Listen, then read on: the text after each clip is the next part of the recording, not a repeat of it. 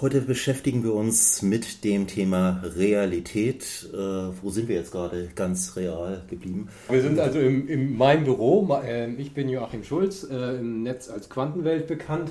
Und ähm, wir befinden uns am European XFEL.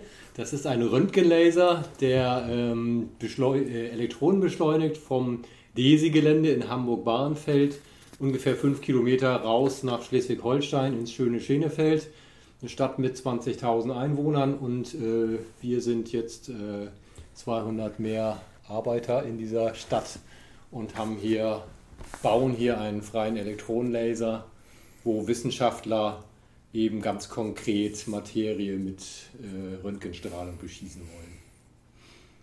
Also du bist dann auch folgerichtig aus Messerscharf ein ausgebildeter Naturwissenschaftler und als solcher tätig. Genau, ich bin Physiker. War mal Atomphysiker, bin jetzt mehr so in Richtung äh, Kristall, hm. ähm, Kristallographie unterwegs mit biologischen Proben, aber. Ich darf betonen, als Geisteswissenschaftler bin ich damit jetzt eine Minderheit, aber wir werden es schaffen.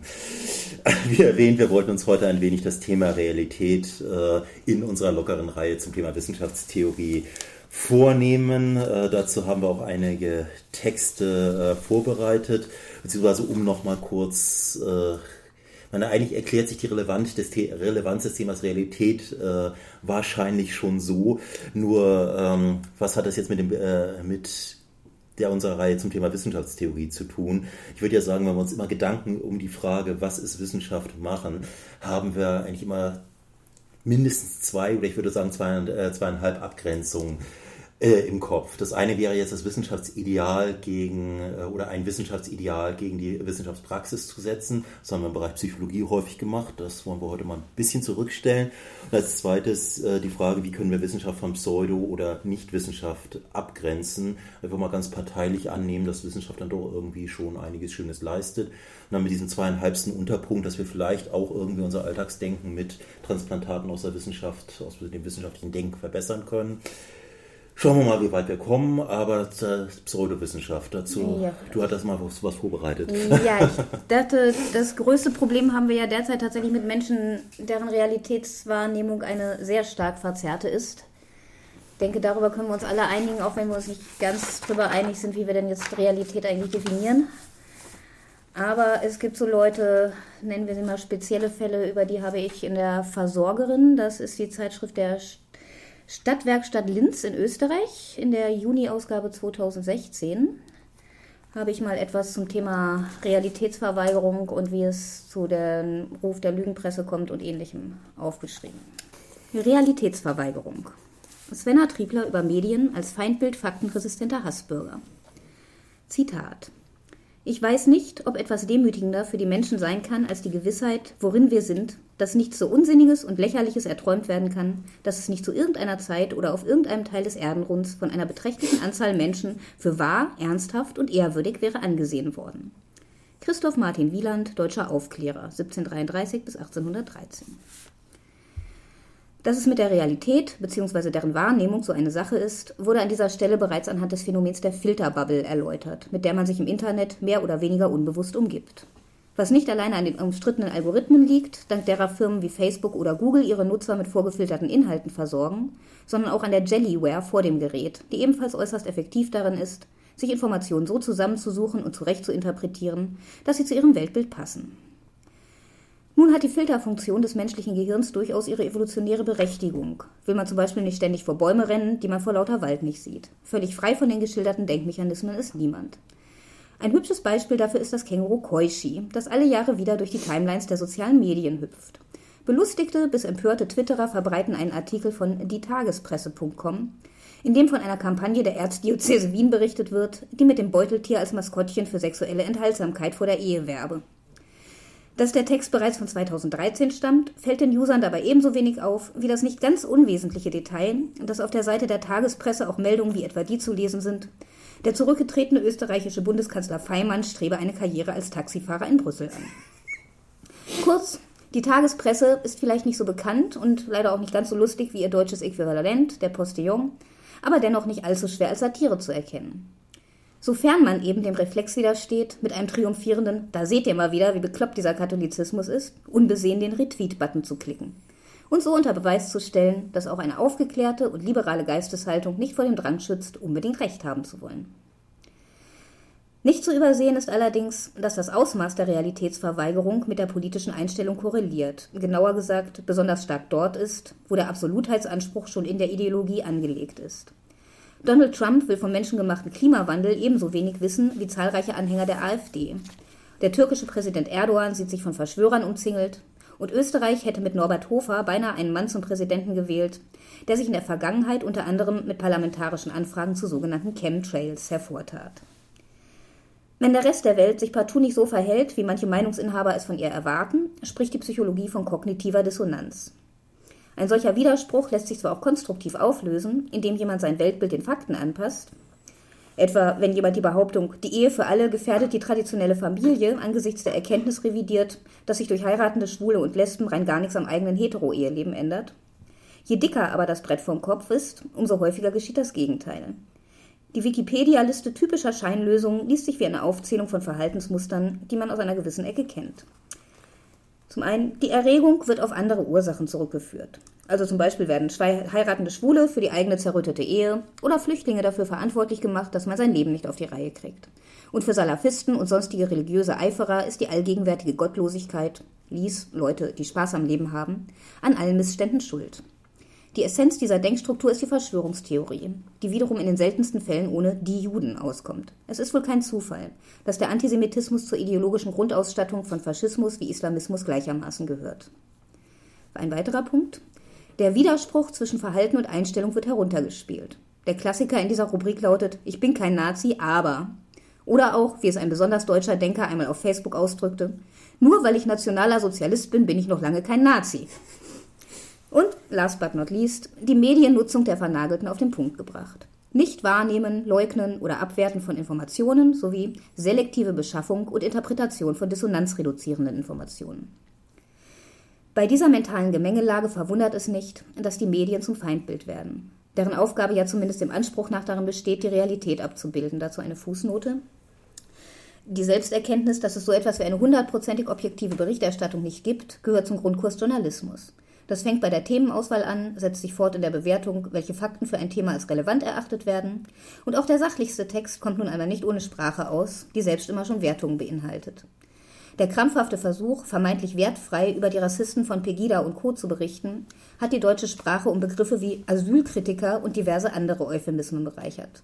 Im idealen, also seltensten Fall, bewahren Journalisten diese Lektion als Leitfaden zur Selbstreflexion im Hinterkopf. In der Realität sieht es, wie im weiteren Text zu sehen sein wird, häufig anders aus. Weiter im Text.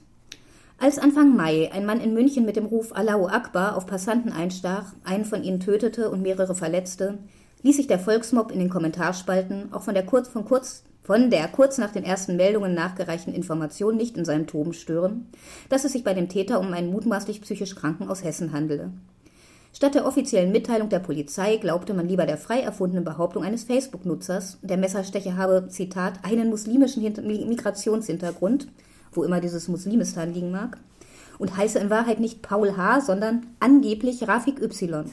Und nahm das zum Anlass, einmal mehr gegen die sogenannte Lügenpresse zu hetzen. In ihrer Wahrnehmungsverzerrung fällt den Hassbürgern nicht einmal auf, dass die Mehrheit der Medien sich längst einen erbärmlichen Wettlauf darin liefert, sich bei ihnen anzubiedern, sofern sie nicht ohnehin offen mit ihnen sympathisieren. Wer etwa den Fokus kennt, den überraschte die Ankündigung seines langjährigen Redakteurs Michael Klonowski nur wenig, im Sommer einen neuen Job als publizistischer Berater der AfD-Frontfrau Frauke Petri anzutreten. Ebenso wenig überrascht die Nachricht, dass Petri nun vorgeworfen wird, für ihr neues Medienteam Gelder ihrer sächsischen Landtagsfraktion abgezweigt zu haben, was eine verbotene Verwendung von Fraktionsmitteln wäre. Weniger Glück hatten, hatte Klunowskis Journalistenkollege Günter Lachmann, der für die Welt über die AfD berichtete, bis Anfang dieses Jahres bekannt wurde, dass er sich der Partei erfolglos als Berater, quasi im Nebenjob, angedient hatte.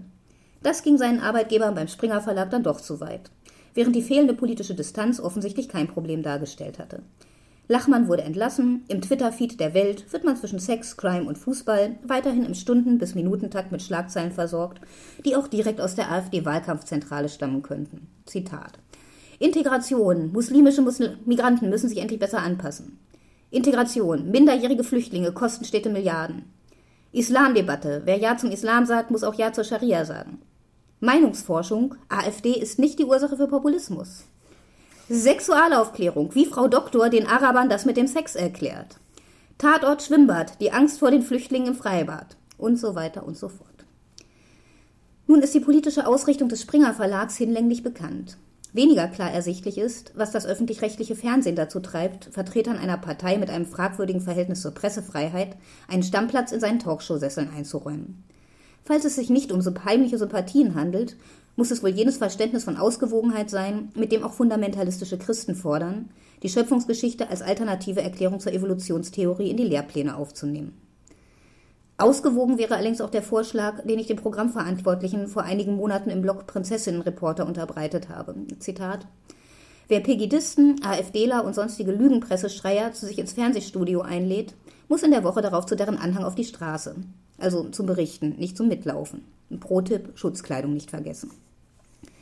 Dass diese Idee erhört wird, ist allerdings ebenso wenig zu erwarten wie die Erkenntnis der Sender, dass Meinungsfreiheit nicht die Verpflichtung bedeutet, Woche für Woche geistige Brandstifter die Grenzen dessen neu definieren zu lassen, was als öffentlich sagbar gilt. Oder auch nur die Einsicht, dass die faktenresistente Zielgruppe auch dann nicht damit nicht zurückzugewinnen sein wird. Die wird nämlich frühestens dann zufrieden sein, wenn die deutsche Medienlandschaft derjenigen in der Türkei ähnelt. Ich denke mal, so der wichtigste Punkt, der für unser Thema heute ist natürlich die Frage, warum, also vor allem die Wissenschaftsfeindlichkeit, die ja unter anderem jetzt schon in diesem Weltbild anklang, Chemtrails und ähnliches. Und die Frage, also manche Leute scheinen ja wirklich in einer Parallelwelt gefangen zu sein, dass man sich fragt, wie schaffen die es im ganz normalen Leben nicht einfach von Auto zu laufen? Wie schaffen die es heile über die Straße? Und naja, Parallelwelt ist ja erstmal eine Metapher oder könntest du das genauer auflösen? Oder wieso sollten sie vor ein Auto laufen? Also ihre Realitätswahrnehmung äh, weicht ja schon stark von dem ab, was man so als Tatsachen, also man kann ihnen sehr gut nachweisen, also man schaut jetzt zum Beispiel äh, die Brexit-Geschichte, wenn jetzt äh, die ganzen für Austrittswähler sagen, wie, die haben ja die ganze Zeit uns äh, angelogen und also es einfach nicht wahrhaben wollen, dass die Welt nicht so funktioniert, wie man sie sich macht. Frage ist dann natürlich, wer dieses Mann ist, aber äh, nee, das Problem, äh, Problem ist, dass glaube, das vieles, äh, vieles, noch, äh, vieles noch implizit ist. Ähm, ich versuche das mal mit der Straße zu retten irgendwie. Ähm, also äh, so mit formaler Logik und so weiter. Ich weiß nicht, ob wir damit weiterkommen. Nämlich, äh, also Grundsatz äh, ex contradictione äh, quod libet sequitur aus einem Widerspruch folgt Beliebiges. Also womit wir wahrscheinlich schon einen wichtigen Punkt hätten, was du ja im Bereich kognitiver Dissonanz ja auch schon sozusagen reinge... Ähm, geben hast, das Problem der Widersprüche. Also als das in der Logik würden wir jetzt sagen, wenn wir einen Widerspruch haben, ist das schlecht, weil aus einem Widerspruch lässt sich beliebiges äh, folgern. Das heißt, wenn diese Leute, wovon ich mir relativ sicher bin, äh, Widersprüche in ihrem Weltbild, in ihren Überzeugungen haben, heißt das ja, was können ja eigentlich keine sinnvollen Aussagen treffen und deswegen müssen sie doch eigentlich auch für, für, für Autos laufen. Äh, also das Ja, auf jeden Fall. Äh, ich, ich würde einfach mal unterstellen, dass jemand, der schon Schwierigkeiten hat, zwischen wahr und falsch zu unterscheiden, auch Schwierigkeiten haben wird, im Alltag äh, zu sagen, ja, diese Klamotten passen mir, na gut, also all solche Dinge des alltäglichen Lebens, die man, für die man das gerade ausdenken braucht, meine ich. Das heißt jetzt zunächst einmal, dass das beides äh, sozusagen gleiche, gleichwertige Sätze sind und dass sozusagen diese Wahrheit eine Art von Wahrheit ist. Richtig? Ich, zum Beispiel die Frage, du würdest auch ähm, nicht widersprechen, zum Beispiel der Aussage, der Klimawandel ist menschengemacht. Oder würdest du sagen, das ist relativ und kann man darüber diskutieren und Beziehungs darf jeder für sich selbst entscheiden? Beziehungsweise nehmen wir das einfach mal als Beispiel. Mhm. Oder die Aussage, der Klimawandel ist ähm, Menschen gemacht. Und das ist zunächst einmal eine Aussage. So nehmen wir das so, so Logiker würde jetzt sagen, so eine Art von Satz und dieser kann wahr oder unwahr sein, Tertium non datur. Tja, was machen wir jetzt? Wie finden wir jetzt raus, dass es wahr ist oder unwahr?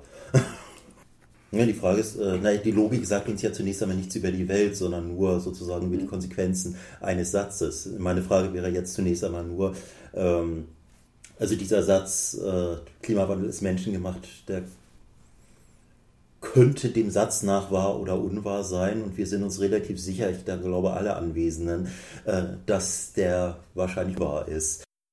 Ja, ich meine, der Satz ist natürlich ziemlich sicher wahr. Hm. Es ist aber natürlich nicht ohne weiteres logisch herleitbar aus einfachen Annahmen. Ähm, naja, aus einer einfachen Annahme natürlich ist es schon herleitbar, nämlich die, dass wahrscheinlich nicht alle Wissenschaftler weltweit sich verschworen haben. ähm, und dass das ähm. Experiment, was den Klimawandel und? vorhersagte, auch durchaus öfter schon mal durchgeführt wurde. Ja, ist, in dem Fall. Eine physikalische Grundlage. Genau, in dem Fall ist es ja, ist es ja ein, ein, eindeutig. Also erst zum einen ist ähm, der, wie heißt der Effekt? Arrhenius-Effekt. Äh, Treibhauseffekt ähm, physikalisch sinnvoll funktioniert. Ähm, er entspricht dem, dem physikalischen, den physikalischen Theorien, die dahinter stehen. Und die Datenreihen, die wir aufnehmen, die aufgenommen wurden, entsprechen tatsächlich ziemlich genau dem, was man vorhergesagt hat innerhalb der Genauigkeit. Und das sind ja im Prinzip schon die zwei zwei der Paarsäulen von Wissenschaft. Also einmal das ein Modell mhm. bauen. Es gibt ein Modell dafür, wie Treibhauseffekt funktionieren sollte. Und zweitens, es gibt Experimente, die dieses Modell nicht widerlegen. Weil ich jetzt sagen würde, dass auch beim Klimawandel die dritte Säule, äh, welche war das nochmal, gegeben ist. Die Naturbeobachtung? Ja. ja. Mhm. ja. Das sind ja die Säulen, die drei Säulen, die ich mir ausgedacht mhm. habe oder ausgesucht habe, als ich die Frage stellte, ist Physik eine Realwissenschaft mhm. in meinem Blog Quantenwelt. Ja, Frage ist, wollen wir zunächst zum Artikel gehen oder äh, nochmal an den äh, oder noch ein bisschen an ein Beispiel stricken? Ja, vor allem auch an diesen ähm. Denkstrukturen, diese anti- oder antiwissenschaftliche Geisteshaltung, mhm. die eben in manchen Kreisen ja offensichtlich regelrecht schick ist also hm. jetzt nicht nur bei diesen knallharten Klimawandelleugnern, sondern auch wenn Leute irgendwie auf Homöopathie schwören und ähnliche Geschichten. Also bei Homöopathie, da braucht man keinerlei Chemie-Grundkenntnisse, um zu wissen, da kann irgendwas nicht dran stimmen. Das, das funktioniert, dass ein Zuckerkügelchen, wo kein Molekülausgangsstoff mehr drin ist, dass es keinen sinnvollen Wirkmechanismus gibt, der da irgendeine Wirkung hervorrufen könnte. Ja, wobei ich da zwei Aber Kritiken an Homöopathie noch äh, differenzieren würde. Die eine eben, dass wir keinerlei Modell haben, dass äh, das in irgendeiner Weise sinnvoll oder wo irgendetwas, äh, irgendetwas sinnvoll bei rausfallen kann, abgesehen vom Placebo-Effekt natürlich. Und das zweite, die Wirkungsforschung, also dass tatsächlich das trotzdem, äh, trotz dieser Gewissheit ausprobiert wurde, ist, äh, ist einer meiner Lieblingssprüche, ein guter Wissenschaftler ist eine Person, die vor dem Überqueren einer Einbahnstraße in beide Richtungen guckt. ähm, und äh, auch tatsächlich keine Wirkungen über ähm, den Placebo-Effekt hinaus gefunden wurden. Die Einwände der Homöopathie-BefürworterInnen äh, sind dann meistens, ja, aber ich habe doch erlebt, also anekdotische Evidenz, wo wir jetzt aus wissenschaftlicher Sicht sagen können, wir kennen gewisse Bias, gewisse Fallacies, also äh, gewisse Verzerrungen der intuitiven Wahrnehmung, die wir gerade durch unsere wissenschaftliche Methode versuchen auszuschließen. Ihr habt keine bessere Methode außer, äh, sagen wir, die Intuition vorgeschlagen. Also würde ich sagen Schach und Matt. Ja, aber dann kommt ja genau diese ähm, wissenschaftsfeindliche Haltung, die ja auch dahinter steckt. Ja, das hm. ist doch alles, du bist doch nur von der Schulmedizin bezahlt, wenn oder von der Pharmalobby, wenn du mir sowas erzählst. Mir scheißegal, was du mir jetzt mit irgendwelche Studien, die sind doch sowieso mhm. alle gefälscht und so, das ist dann die typische Argumentationsschiene, die du dann auch wieder findest, diese komplette Ablehnung des wissenschaftlichen Weltbildes. Und das haben wir ja eben in verschiedenen anderen Geschichten auch. Auch jetzt, ähm, ja nicht nur, auch Chemtrails, diese ganzen, du erzählst, kannst den Leuten tausendmal erklären, wie äh, ein Kondensstreifen zustande kommt, sie werden dir trotzdem nicht zuhören wollen. Ja, es gibt ja zwei, zwei Basen im Prinzip. Es gibt einmal die Evidenz, also das Gemessene oder das Wahrgenommene, und es gibt das Modell. Ja.